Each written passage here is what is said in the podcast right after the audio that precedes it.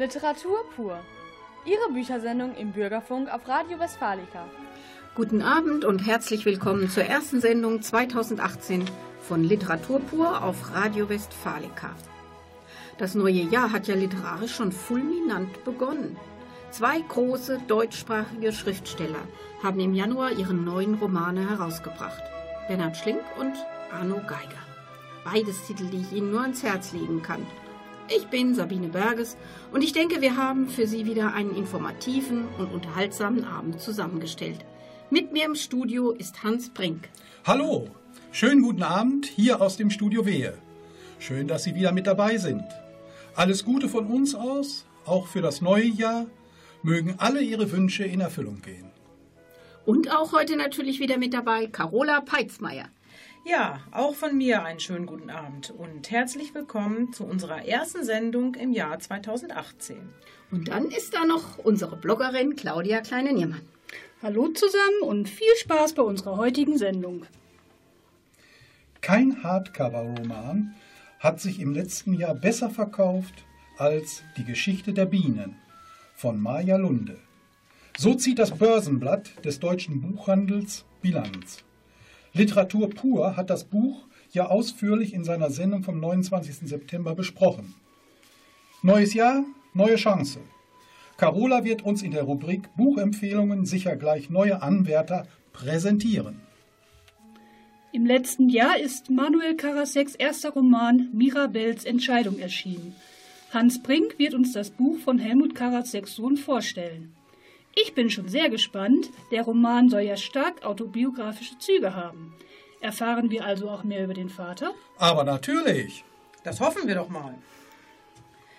Mit Adi Alexis Schäfer, seit 1976 Gründer und Präsident des Bürgervereins Gestring, kommt Sabine ins Gespräch.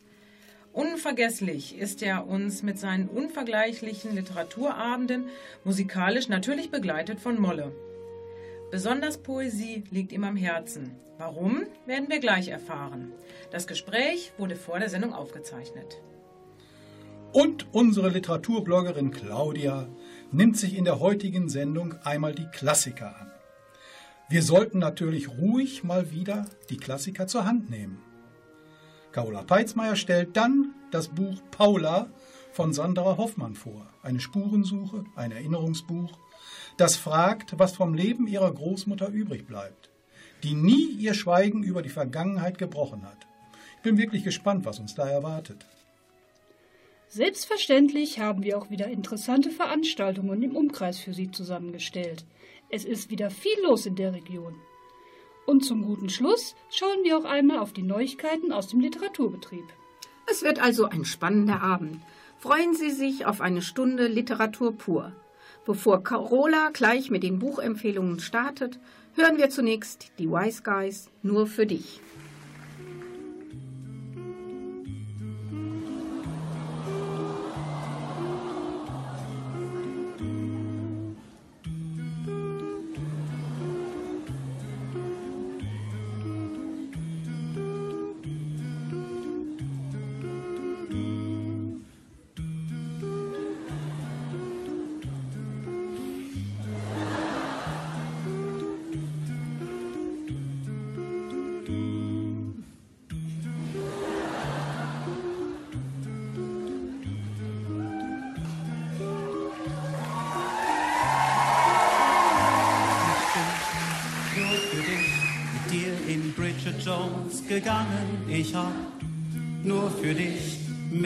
Dem Joggen angefangen. Ich lief nur für dich stundenlang durch diesen Park.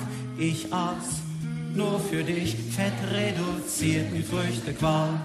Ich trug nur für dich im Sommer Birkenstock-Sandalen, wirklich nur für dich. Ich musste die auch noch bezahlen. Ich hab nur für dich behauptet, Heidi Klum zu hassen nur für dich und trotzdem hast du mich verlassen.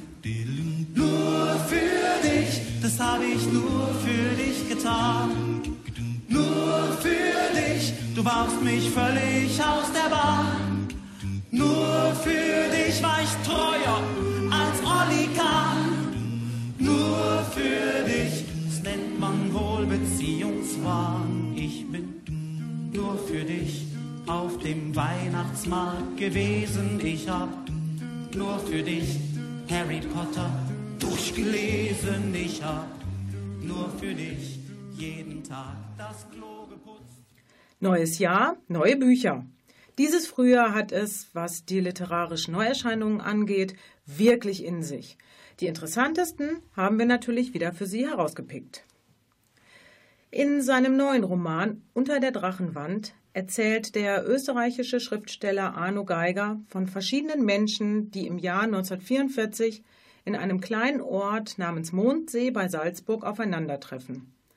Hauptperson ist der kriegsversehrte Soldat Veit Kolbe. Er genehmigt sich in Mondsee eine Atempause vom Zweiten Weltkrieg, leidet aber unter regelmäßig auftretenden Panikattacken. Er begegnet dort zwei jungen Frauen, Margot und Margarete. Die beiden teilen mit ihm unter anderem die Hoffnung, dass irgendwann wieder das richtige Leben beginnt. Eindrücklich und sensibel erzählt Arno Geiger vom Krieg, vom Sterben, aber auch von den Menschen, die die Hoffnung auf Frieden nicht aufgeben wollen. Arno Geiger unter der Drachenwand, Hansa Verlag, 26 Euro. Und für alle, die das Buch lesen und sich gern darüber austauschen möchten, ein kleiner Tipp. Ab Montag, den 9. April, 19 Uhr, wird die Literarische Montagsgesellschaft in der Stadtbücherei Espekamp unter der Drachenwand an vier Abenden besprechen.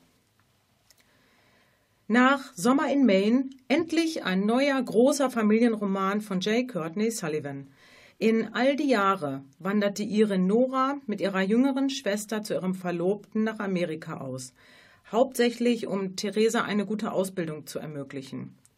Doch Theresa wird ungewollt schwanger und Nora trifft eine für beide Schwestern folgenschwere Entscheidung. 50 Jahre später, Nora hat inzwischen vier erwachsene Kinder, Theresa lebt als Nonne in einem Kloster, werden die Schwestern nach Jahrzehnten des Schweigens wieder zusammengeführt und gezwungen, sich mit den Geschehnissen auseinanderzusetzen. J. Courtney Sullivan, All die Jahre. Zollner Verlag, 22 Euro. Soeben ist der erste Teil von Die Ermordung des Kommentatore, dem neuen Werk von Haruki Murakami, erschienen. Hier zieht es den namenlosen Ich-Erzähler in eine Berghütte, in der einst der berühmte Maler Tomohiko Amada sein Atelier hatte. Eines Tages erhält der Erzähler ein äußerst lukratives Angebot. Er soll das Porträt eines gewissen Herrn Menschiki anfertigen. Doch er findet einfach nicht zu seiner alten Form zurück. Es erscheint ihm ja unmöglich, dem Bild die für ihn berühmte gewisse Tiefe zu verleihen.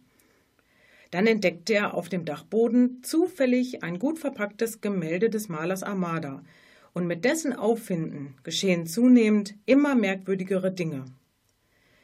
Murakami schafft es wieder einmal, dass der Leser ihm wie selbstverständlich in seine skurrilen, doppelbödigen Nebenwelten folgt. Band 2 erscheint übrigens bereits im April. Haruki Murakami, Die Ermordung des Kommendatore. Dumont Verlag, 26 Euro.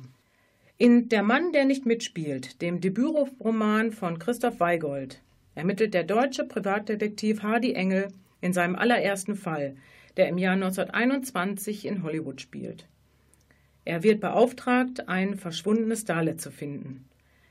Angefacht von diversen Boulevardzeitungen entwickelt sich der Fall zum größten Skandal der Stummfilmzeit, der ganz Hollywood in den Abgrund zu ziehen droht. Als Engel schließlich die Wahrheit herausfindet, ist nicht nur sein eigenes Leben in Gefahr. Dieser spannende Detektivroman ist der Start einer Reihe, die auf den größten Skandalen und ungeklärten Mordfällen des frühen Hollywood basiert. Christoph Weigold, Der Mann, der nicht mitspielt. Kiepenheuer und Witsch Verlag, 22 Euro. Selbstverständlich bekommen Sie alle vorgestellten Titel bei Ihrem Lieblingsbuchhändler oder Sie stöbern einfach online unter www.genialokal.de. Jetzt hören wir noch kurz in den Song Infatuation Overkill von Grave Pleasures und danach möchte Hans uns Mirabels Entscheidung von Manuel Karasek näher bringen.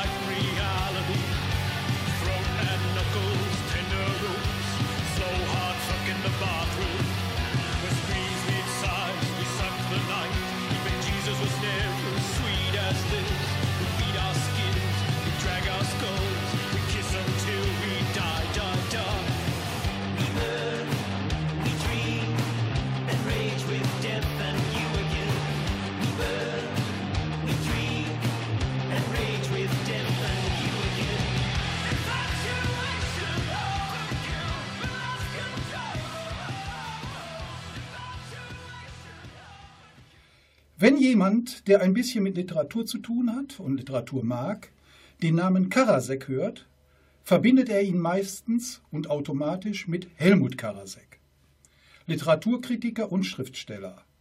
Und auch bekannt aus dem literarischen Quartett mit Marcel Reich-Ranitzky und Sigurd Löffler. Manuel Karasek ist der älteste Sohn von Helmut Karasek und dessen erster Ehefrau, Mavela Inés, die aus Venezuela stammte. Die Ehe wurde geschieden, Manuel wuchs bei seiner Mutter auf und kam, nach Schule und Studium, man sollte es kaum glauben, zum Journalismus. Im letzten Jahr erschien jetzt sein erster Roman, und zwar Mirabels Entscheidung. Zum Inhalt. Mirabel, eine junge Frau aus Venezuela, wächst mit ihren Geschwistern in Caracas, der Hauptstadt Venezuelas, auf. Ihre Mutter legt großen Wert auf die spätere Versorgung der Töchter. Und so fährt Mirabel 1958 per Schiff nach Deutschland, um sich, wie es die Familie will, einen wohlhabenden Mann zu angeln. Der Plan misslingt. Mirabell verliebt sich in Hannes Torzek, einen jungen und mittellosen Journalisten. Sie bekommt zwei Kinder, darunter Javier, der im Buch die Geschichte Mirabells erzählt. Diese Ehejahre in der damaligen Zeit, es geht um die Jahre 1958 bis 1980, sind im beginnenden Wirtschaftswunder in Deutschland nicht einfach. Beide, Mirabell und Hannes versuchen auf die unterschiedlichsten Weisen ihren Platz in der Gemeinschaft zu finden. Hören Sie eine kurze, dazu passende Textpassage. In kurzer Zeit hatte sich Mirabell ein Umfeld geschaffen, welches nicht verstand, warum der Ehemann diese reizende südamerikanische Frau und ihre zwei Kinder verlassen wollte. Auch dass er beim Magazin arbeitete, die politische Aufklärung für Abiturienten betrieb, dass er Doktor Karriere machte, demonstrierte, er war ein gewissenloser Egoist. Und Mirabell nährte diese Vorstellung. Hans wiederum hatte diesen Freundeskreis ein paar Mal getroffen und gelegentlich gedacht, diese Versager. Tatsächlich bewegten sich Hans und Mirabell in unterschiedliche Richtungen. Hans war ein Aufsteiger, der immer bessere Kontakte zu den Eliten knüpfte. Mirabell eine Sozialromantikerin, die das Volk kennenlernen wollte. Hannes Torzek, alias Helmut Karasek, macht Karriere mit allen damit verbundenen Freuden und Leiden. Zu Hause ist er fast nie. Mirabell und ihre Kinder gehen ihre eigenen Wege. Die Ehe wird, wie gesagt, geschieden. Mirabell fährt mit ihrem Sohn Javier zurück nach, zur Familie nach Venezuela. Aber auch dort ist nicht alles Gold, was glänzt. Mirabelle hat Ansprüche. In der Familie ist sie aber die Gescheiterte. Sie selbst findet in ihrer Heimat sich auch nicht mehr zurecht. Was bleibt also übrig? Sie geht wieder zurück nach Deutschland. Dort bleibt sie mit Hannes Torzek über die Kinder weiter in Verbindung. Sie hat mehrere Beziehungen, die aber nicht von Dauer sind.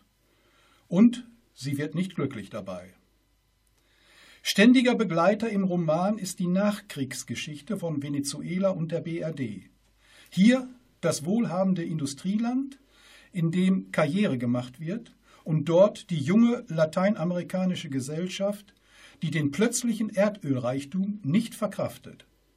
Bemerkenswert, wie es Manuel Karasek gelingt, Mirabels Geschichte und damit seine Geschichte und die Geschichte seines Vaters, sprich Helmut Karasek, mit den historischen Abläufen unterhaltsam zu verbinden. Es ist sicher Zeit seines Lebens nicht leicht, Sohn eines bekannten Vaters zu sein. Mit Mirabels Entscheidung hat sich Manuel Karasek, jetzt fast 50-jährig, seine Geschichte aus seiner Sicht vom Herzen geschrieben. Lesen Sie den Roman bitte. Lesen Sie ihn aber nur, wenn Sie Zeit und Ruhe haben. Es ist kein Buch für zwischendurch. Manuel Karasek, Mirabels Entscheidung, Verbrecherverlag, 24 Euro. Bevor nun Claudia Kleine-Niermann die Notwendigkeit von Klassikern erläutert, der Lieblingstitel von Javier Torzek alias Manuel Karasek, Let It Be mit den Beatles.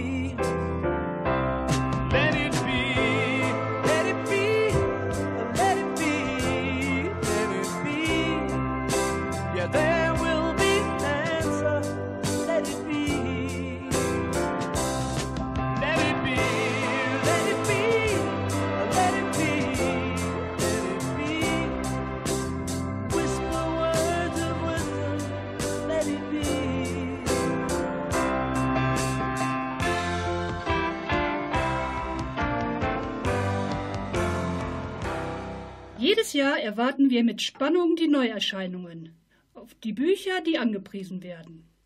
Dabei gibt es auch so viele, die schon seit Jahren auf dem Markt sind und die doch von ihrer Aktualität nichts eingebüßt haben. Sie merken schon, ich spreche von den guten, altbewährten Klassikern. Vielen von uns sind sie ein Dorn im Auge, weil wir sie in der Schule lesen mussten.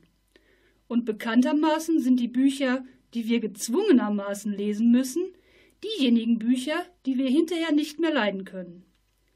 Deswegen habe ich mir in diesem Jahr vorgenommen, die Klassiker wieder lieben zu lernen. Mein erster Versuch ist dabei leider direkt in die Hose gegangen. Angefangen habe ich nämlich mit Alfred Döblins Berlin Alexanderplatz. Sicherlich ein gutes Stück deutscher Literatur, aber ich konnte mich einfach nicht hineinversetzen. Zu konstruiert die Sprache, zu sprunghaft in den Gedankengängen. Das war nicht das Richtige für die Bücherhexe. Aber von einem Fehlgriff lasse ich mich nicht unterkriegen, und so habe ich weitergelesen. Diesmal Jeder stirbt für sich allein von Hans Fallada. Das Einzige, was ich sagen kann, ein tolles Buch. Es ist die Geschichte von Anna und Otto Quangel, einem Ehepaar aus Berlin, die von 1940 bis 1942 Postkarten gegen Hitler in der ganzen Stadt verteilt haben und schließlich denunziert und zum Tode verurteilt wurden. Die Geschichte basiert auf der wahren Geschichte des Ehepaars Hampel und Falladas Art, diese Geschichte zu erzählen, ist einzigartig und fesselnd. Also ein echter Glücksgriff, ein Buch mit dem Potenzial, es zu lieben. Wie geht es weiter? E.T.A. Hoffmanns Erzählung Der Sandmann steht auf der Liste, der mir als ein Vorläufer des modernen Psychothrillers angepriesen wurde. Da ich bisher noch nie etwas von Hoffmann gelesen habe, bin ich schon gespannt, ob er mir gefällt und ob er es auf meine Liste der zu liebenden Bücher schafft. Auch Heinrich von Kleist war bisher nicht auf meiner Leseliste. Die Marquise von O stand als eines von vielen Büchern bei meinen Eltern im Bücherregal, hat mich jedoch zu Jugendzeiten nicht interessiert und ist mir seitdem, außer aus beruflichen Gründen, nicht mehr in die Finger geraten. Jetzt habe ich es wiedergefunden und mir vorgenommen, auch dieses zu lesen. Ob es mir gefällt, wir werden sehen.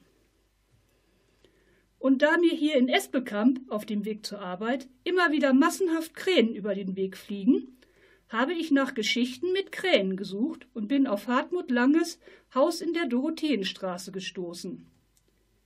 In diesem Novellenband zieht sich die Krähe wie ein roter Faden durch alle Geschichten und Langes Werke werden als moderne Klassiker angesehen. Deswegen passt auch er perfekt in mein diesjähriges Lesekonzept. Sabine Berges hat das Urgestein des Gestringer Kulturlebens, Adi Schäfer, interviewt. Hören wir, was er zu sagen hat. Vorher gibt's Peter Fuchs mit Schwarz zu Blau. Komm aus dem Club, war schön gewesen. Stinke nach Suff, bin kaputt, ist ein schönes Leben. Steig über Schnapsleichen, die auf meinem Weg verwesen. Ich seh die Ratten sich satt fressen im Schatten der Dönerläden. Stapft durch die Kotze am Kotti. Junks sind benebelt, Atzen rotzen in die Gegend, benehmen sich daneben. Szene schnösel auf, verzweifelter Suche nach der Szene. Gepierste Mädels, die wollen, dass ich Straßenfeger lese. Ah. Halb sechs, meine Augen brennen. Tret auf den Typen, der zwischen toten Tauben pennt. Hysterische Beute keifen und haben Panik, denn an der Ecke gibt es Stress zwischen Tarek und Sam. Tarek sagt, halt's Maul oder ich werde ihm ins Gesicht schlagen. Sam hat die Hosen voll, aber kann auch nicht nichts sagen. Die rote Suppe tropft auf den Asphalt. Mir wird schlecht, ich mach die Jacke zu, denn es ist kalt. Guten Morgen, Berlin, du kannst so hässlich sein, so dreckig und grau. Du kannst so schön schrecklich sein, deine Nächte fressen mich auf. Es wird für mich wohl das Beste sein, ich geh nach Hause und schlaf mich aus. Und während ich durch die Straßen laufe, langsam schwarz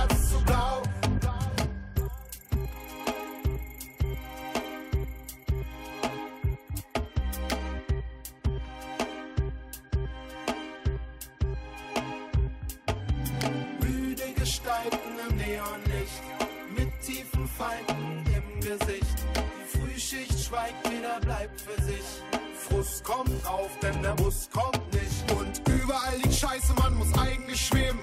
Jeder hat einen Hund, aber keinen zum Reden. Ich atme ständig durch den Mund, das ist Teil meines Lebens. Ich fühle mich ungesund, brauch was Reines dagegen. ah.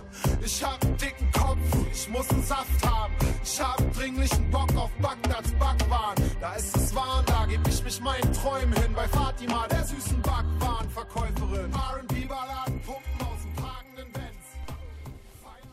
Ja, lieber Adi, herzlich willkommen bei Literatur pur. Danke, dass du dir Zeit für uns nimmst. Du bist als Präsident des Bürgervereins Gestringen ja Kulturmacher für unsere Region. Literatur spielt bei ihr immer schon eine wichtige Rolle. Ich denke da an die unvergesslichen Auftritte mit Molle, dir und Molle, oder an den wunderbaren Abend im letzten Dezember war es, glaube ich, hier im Camper Kino, wo du Heinz Erhardt und seine Zeitgenossen für uns aufleben liest. Wie bist du eigentlich zur Literatur gekommen? Tja, so ganz einfach ist das natürlich nicht, aber in meinem Elternhaus äh, spielte die Literatur eine sehr, sehr große Rolle. Und äh, mein Vater, äh, ein leidenschaftlicher Rezitator und äh, Literaturliebhaber, der hat dann immer Kurse gegeben, abends. Und ich habe draußen vor der Tür gelauscht und habe dann äh, gehört, wenn da so ganz seltsame Dinge dann da ge gesprochen wurden. Und äh, habe ihn dann natürlich auch gefragt und dann hat er mir so ein bisschen was erklärt. Und die, meine Anfänge waren natürlich Karl May. Ah ja. Da habe ich mich also hineingestürzt und äh, voller Begierde und Leidenschaft Karl May gelesen. Diese wunderbaren äh, Geschichten. Ich nehme mir heute noch sogar hin und wieder mal einen Karl May vor und blättere ein wenig darin herum. Also das waren so eigentlich die, die Anfänge. Aber wie gesagt, Vorbild schon äh, mein Vater Ihr ganz Vater. besonders. Mhm. Ja, ja, Ja, und Rezitator. ja Das- eben. Der ja auch bei uns in. Gestringen oft auf der Bühne gestanden hat. Mhm. Und noch als äh, 86-Jähriger hat er da anderthalb Stunden rezitiert, äh, war ein hervorragender Wilhelm Busch-Interpret. Mhm. Und äh, brauchte auch keinen Zettel dafür. Der Oh. konnte das in so hohem Alter tatsächlich noch Kopf. auswendig. Und ich habe ihn bewundert und er ist schon so ein bisschen mein, mein Vorbild. Ja, Mhm. doch. Ja, für dich steht auch mit die Poesie eigentlich eher noch im Mittelpunkt, noch mehr als die längeren Romane und so weiter. Gedichte haben sie jedenfalls bei uns in der Bücherei relativ schwer und ich glaube auch in der Gesellschaft sind sie im Moment nicht so ganz leicht, dass sie da ankommen. Glaubst du, die äh, Poesie hat trotzdem eine Zukunft? Also bin ich ganz fest überzeugt davon und ich gebe mir auch ganz große Mühe bei meinen Lesungen. Deshalb äh, übrigens werde ich auch nicht so gern Rezitator genannt. Ja. Äh, dann schon eher Vortragskünstler. Ja. Aber am liebsten ist mir Vorleser. Das äh, ist eine Bezeichnung, die ich also äh, akzeptieren kann. Mhm. Und ich bemühe mich, gerade auch Gedichte an äh, das Publikum heranzutragen und gebe mir dabei immer unglaublich große Mühe bei der Auswahl der Gedichte und habe aber immer wieder festgestellt, dass äh, das sehr, sehr gut ankommt. Ja, das stimmt. Ob, und ich mache dann auch Vorschläge für äh, Dichter, Poeten und äh, Bücher. Ob das nun äh, angenommen wird, das äh, kann ich nicht sagen. Aber äh, oft kommen sie hinterher zu mir und sagen, ach, wir haben so lange die und jene Gedichte nicht mehr gehört. So schön, Balladen, also mhm. das, was sie eben aus ihrer Jugend oder ihrer Schulzeit äh, kannten und äh, hörten.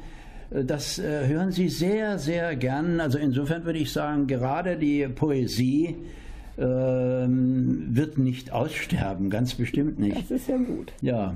Und dein Lieblingsdichter ist Joachim Ringelnatz, stimmt das? Einer meiner ja. äh, Lieblingsdichter. Da gibt es eine ganze Reihe.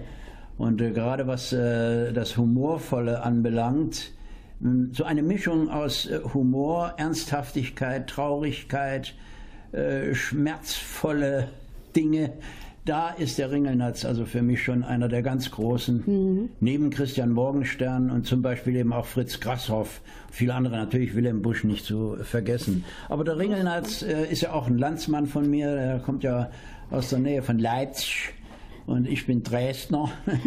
Und äh, er ist mir sehr ans Herz gewachsen und bei keiner meiner Lesungen äh, fehlt Joachim Ringelnatz. Schön. Hast du vielleicht auch eine Kostprobe noch für uns dabei? Gern, sehr gern, ja eben vom Joachim Ringelnatz. Ich hab dich so lieb. Ich hab dich so lieb. Ich würde dir ohne Bedenken eine Kachel aus meinem Ofen schenken. Ich hab dir nichts getan, nun ist mir traurig zumut. An den Hängen der Eisenbahn leuchtet der Ginster so gut. Vorbei, verjährt, doch nimmer vergessen. Ich reise, alles, was lange währt, ist leise. Die Zeit entstellt alle Lebewesen. Ein Hund bellt, er kann nicht lesen, er kann nicht schreiben. Wir können nicht bleiben. Ich lache. Die Löcher sind die Hauptsache an einem Sieb. Ich hab dich so lieb. Dankeschön. Das war wieder ganz toll. Vielen Dank für das Gespräch, Adi. Ich bedanke mich auch. Bevor Carola gleich Paula von Sandra Hoffmann vorstellt, hören wir den Musikwunsch von Adi Schäfer. Mikis Theodorakis, Kaimos, zu Deutsch Sehnsucht.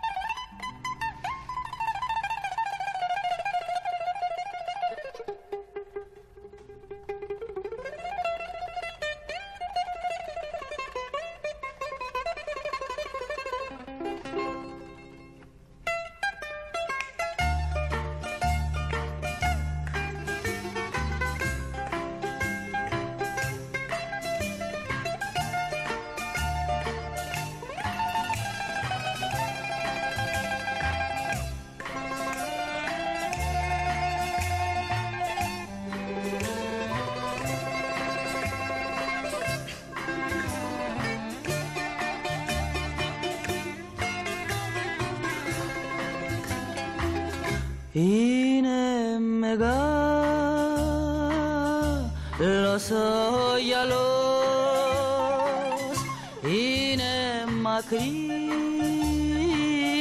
το κύμα. Είναι μεγάλος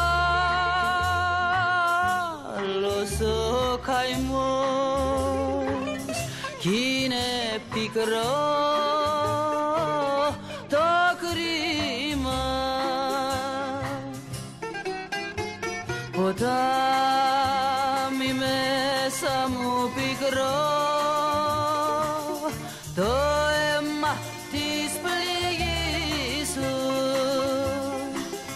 κι από το αίμα πιο πικρό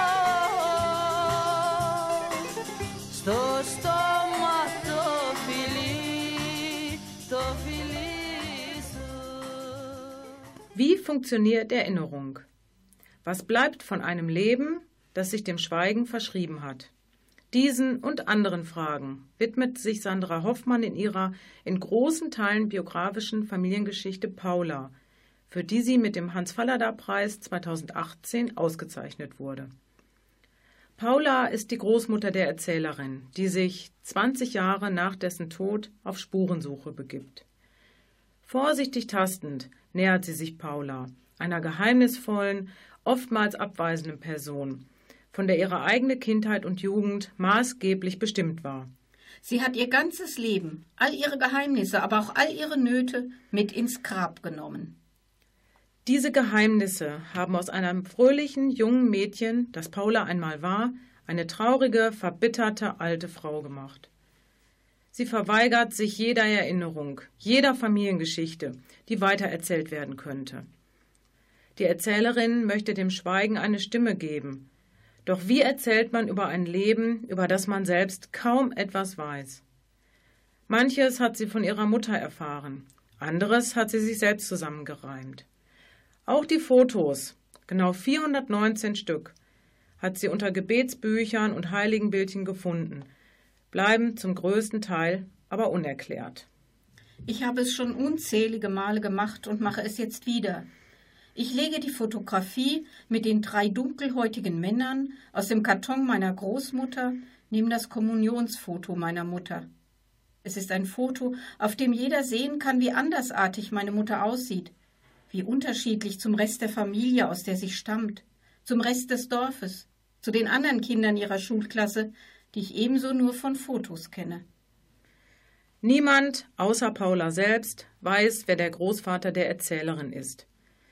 Mal glaubt sie, die Großmutter sei vergewaltigt worden, mal denkt sie an osteuropäische Zwangsarbeiter, aber jede Erkenntnis wird gleich wieder zurückgenommen, weil sie sich nie sicher sein kann, was stimmt, denn Paula selbst schweigt. Auch die Mutter der Erzählerin, Paulas Tochter, leidet sehr darunter, dass sie ihren Vater nicht kennt. Zu ihrer Mutter hat sie ein sehr angespanntes Verhältnis. Paula ist in ihrem Hause eher geduldet als wirklich erwünscht. Manchmal würde sie am liebsten flüchten oder Paula hinauswerfen, aber dann lässt sie es doch, in der Hoffnung, das Geheimnis würde eines Tages gelüftet werden. Wenn der, von dem ich nicht einmal den Namen wusste, ein Gesicht bekäme, eine Stimme, wenn aus nichts ein Mensch würde, ihr Vater, deshalb musste sie bleiben und sie blieb. Und deshalb konnte sie die Mutter nicht alleine lassen mit ihrem Schnaps in ihrem Haus. Einen anderen Grund gab es nicht. Paula selbst bleibt in ihrem Leben voller Lieblosigkeit nur noch die Flucht in die Religion. Sie geht regelmäßig in die Kirche und hat ihren Rosenkranz immer griffbereit in ihrer unvermeintlichen Küchenschürze. Diese übertriebene Frömmigkeit zwingt sie auch ihrer Enkelin auf, macht ihr von klein auf ein schlechtes Gewissen, wenn sie das Rosenkranzgebet nicht richtig aufsagen kann oder nicht regelmäßig zur Beichte geht. Das Verhältnis zwischen Paula und ihrer Enkelin wird zunehmend komplizierter und entwickelt sich immer mehr zu einer regelrechten Hassliebe. Für diese Hassliebe, die Facetten der emotionalen Wechselbäder, findet die Autorin sehr starke, einprägsame Bilder. Sandra Hoffmann berichtet von ihrer teilweise ziemlich bedrückenden und verstörenden Familiengeschichte, sehr einfühlsam und berührend, aber auch ziemlich drastisch. Das Buch wechselt immer wieder zwischen den verschiedenen Zeitebenen, was an einigen Stellen für etwas Verwirr Verwirrung sorgen kann. Außerdem scheint sich der Roman zuweilen nicht wirklich von der Stelle zu bewegen, weil er immer wieder und wieder dieselben Schleifen zieht. Dass vielleicht alles genau so, vielleicht aber auch ganz anders war, ist ein Gedanke, den das Buch sehr oft wiederholt. Am Schluss setzt die Autorin allerdings alles zu einem sehr plastischen Bild der verschiedenen Generationen und ihrer Zeit zusammen. Sie erzählt beispielhaft, wie fragil Beziehungen zwischen Menschen sein können Und der Leser erfährt einiges über unsere Gesellschaft, den Krieg und über unlösbare Traumata. Paula ist ein atmosphärisch dicht erzähltes, sehr berührendes Stück Zeitgeschichte, in dem die Erzählerin absolut nichts beschönigt. Ein schmales Buch, aber für mich ein ganz großes Leseerlebnis. Sandra Hoffmann, Paula, Hansa Verlag, 18 Euro. Und bevor es gleich mit den Veranstaltungstipps aus unserer Region weitergeht, hören wir noch Sentenced mit No One There.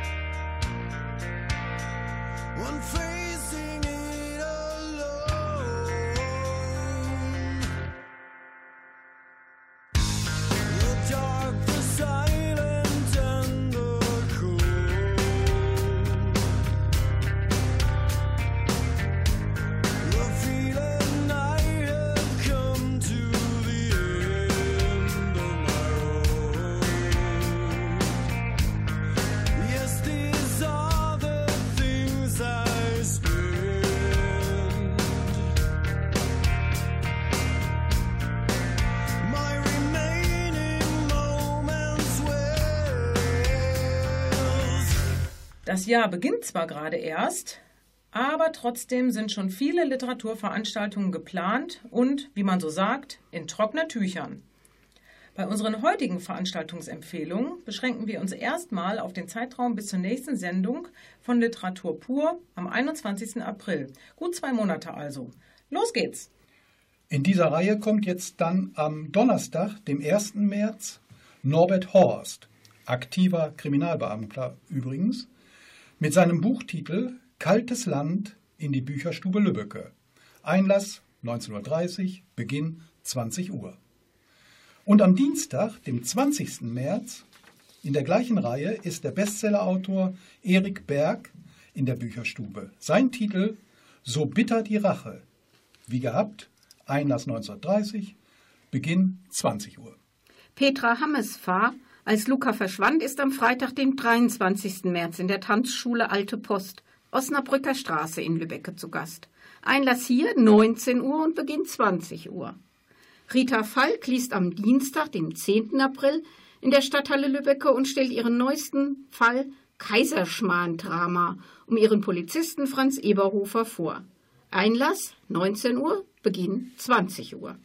Und zum Abschluss dieser Lübecker Krimitage kommt Klaus-Peter Wolf, bekannt vom letzten Jahr, in die Stadthalle Lübbecke und zwar am Montag, 16. April, mit dem gleichen Einlass 19 Uhr und Beginn 20 Uhr.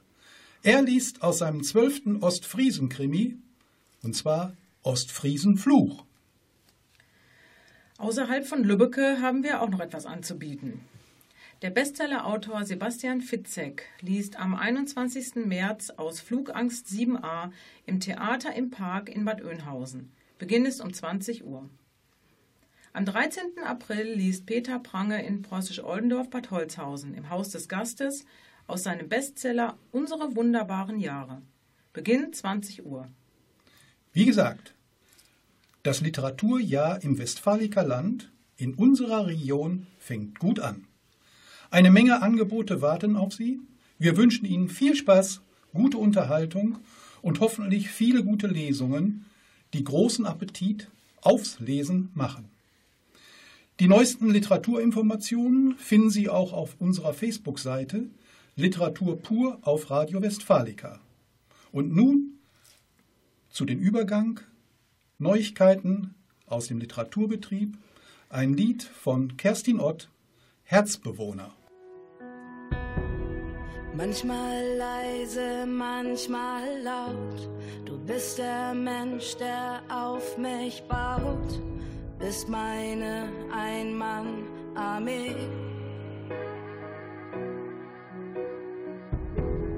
Manchmal groß und manchmal klein. Du kannst all das für mich sein und mich ohne Wort verstehen. Kannst mich ohne Wort verstehen. Weißt du eigentlich, wenn ich leise an dich denke, wie viel Gedanken ich dir schenke und ich werd dafür belohnt. Weißt du eigentlich, wenn die Dunkelheit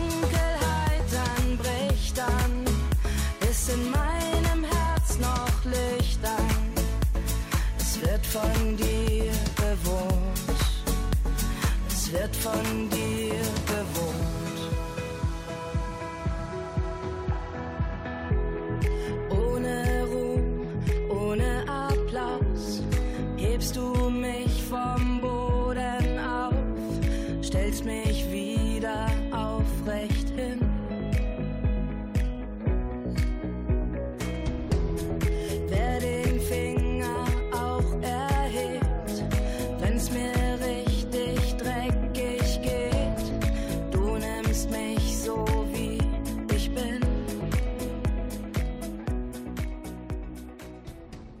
Jörg Bong, verlegerischer Geschäftsführer der S. Fischer Verlage, macht sich Sorgen um den Fortbestand der Buchkultur. Von 2010 bis 2017 ging die Zahl der Buchkäufer um sieben Millionen zurück. Der Buchhandel verliert besonders jüngere Leser. Jugendliche verbringen im Durchschnitt viereinhalb Stunden am Tag vor dem Bildschirm. Es bleibt also gar keine Zeit zum Bücherlesen.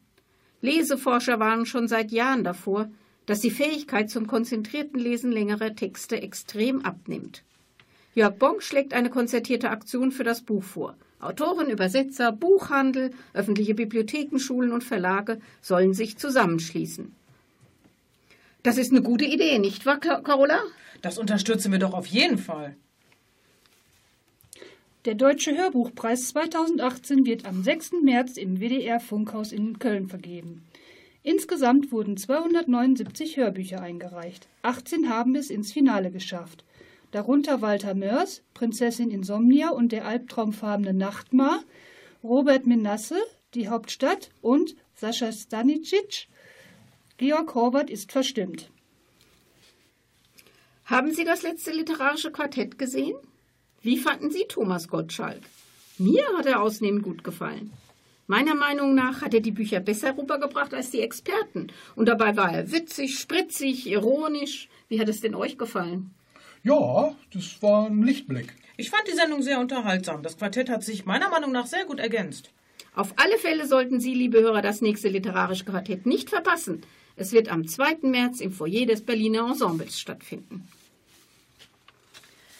Das auf Spanisch verfasste Gedicht Avenitas des Schweizer Lyrikers und Alice Salomon Poetikpreisträgers Eugen Gomringer sorgt im Moment für große Aufregung. Es lautet übersetzt Alleen, Alleen und Blumen, Blumen, Blumen und Frauen, Alleen, Alleen und Frauen, Alleen und Blumen und Frauen und ein Bewunderer. Noch befindet es sich in Berlin an der Fassade der Alice Salomon Hochschule. Angehörige der Hochschule haben kritisiert, das Gedicht könne Frauen gegenüber als sexu sexuell diskriminierend aufgefasst werden und deshalb ein Übermalen beschlossen. Kulturstaatsministerin Monika Grütters sieht darin einen erschreckenden Akt der Kulturbarbarei. Kunst und Kultur braucht Freiheit, sie braucht den Diskurs. Das ist eine der wichtigsten Lehren aus der Geschichte. Wer dieses Grundrecht durch vermeintlich Political Correctness unterhöhlt, betreibt ein gefährliches Spiel. Gomringers Heimatstadt Reau hat mit dem Gedicht keine Probleme. Es soll auf Ratsbeschluss demnächst die Außenwand des städtischen Museums zieren. Laut dem Sender BR24 wollen nun auch die Städte Bielefeld und Schaffhausen in der Schweiz das umstrittene Gedicht im öffentlichen Raum zeigen. Das Bielefelder Ehepaar, Professor Dr. Helen Knauf und Dr. Markus Knauf, wird es auf seiner Hauswand anbringen lassen. Die Leipziger Buchmesse, der Frühjahrstreff der Buch- und Medienbranche, findet vom 15. bis 18. März statt. Bei dieser Messe steht die Begegnung zwischen Autor und seinem Publikum im Mittelpunkt. So bildet das Lesefestival Leipzig liest mit rund 1800 Veranstaltungen daneben der Verleihung des Preises der Leipziger Buchmesse und der Bekanntgabe der Preisträger des diesjährigen Lesekompasses den Höhepunkt. Mit dabei ist übrigens auch in diesem Jahr die Espelkamper Autorin Marlies Kalpen. Sie wird auf der Buchmesse selbst lesen.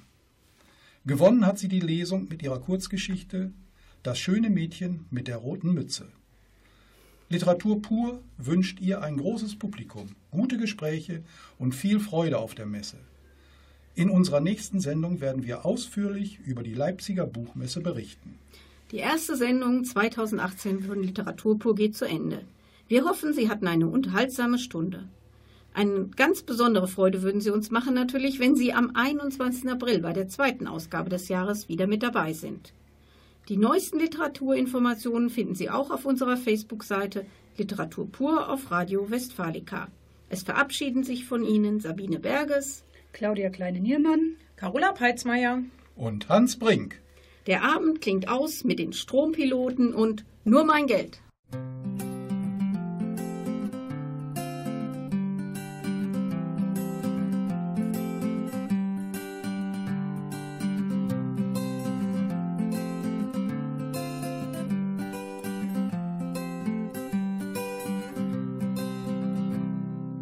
Hast du etwas Zeit für mich? Soll ich dir was erzählen?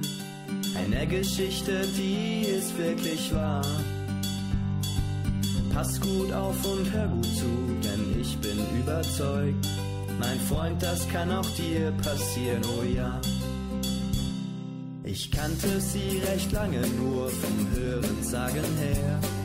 Schon viele hatten mich vor ihr gewarnt.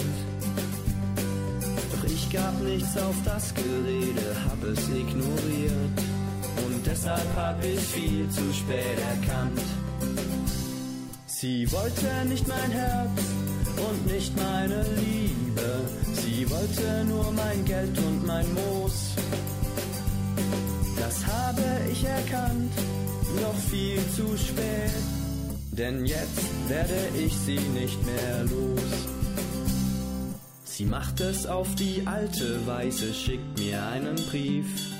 Recht unverbindlich nur Hallo, wie geht's? Hey, wenn ich mich nicht täusche, bist du neu in dieser Stadt. Und wird mich interessieren, wie's um dich steht. Ich schrieb ihr auch zurück und ich war doch ganz erfreut. Denn ihr Interesse hat mir imponiert. Ja, hallo, ich bin neu in dieser wunderschönen Stadt. Leider hab ich's viel zu spät kapiert. Sie wollte nicht mein Herz und nicht meine Liebe. Sie wollte nur mein Geld und mein Moos. Das habe ich erkannt, noch viel zu spät. Denn jetzt werde ich sie nicht mehr los. Nach ihrem zweiten Brief lässt die Begeisterung dann nach. Denn plötzlich redet sie nur noch von sich. Und was sie da so faselt von Finanzen und Gehalt, geht mir ganz gehörig gegen den Strich. Ich antworte noch einmal, gute Frau, jetzt hör mal her. Ich kann dir nicht das geben, was du suchst.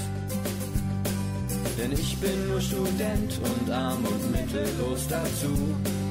Und deshalb lass mich jetzt einfach in Ruhe. Sie wollte nicht mein Herz und nicht meine Liebe. Sie wollte nur mein Geld und mein Moos. Das habe ich erkannt, noch viel zu spät. Denn jetzt werde ich sie nicht mehr los. Anfangs war der Briefwechsel ja heiter und entspannt, auch wenn die Liebe ihrer Worte stets bürokratisch klang. Am Ende schrieb sie nur, es tut ihr leid. Der Festsetzungsbescheid. Sie wollte nicht mein Herz und nicht meine Liebe. Sie wollte nur mein Geld und mein Moos.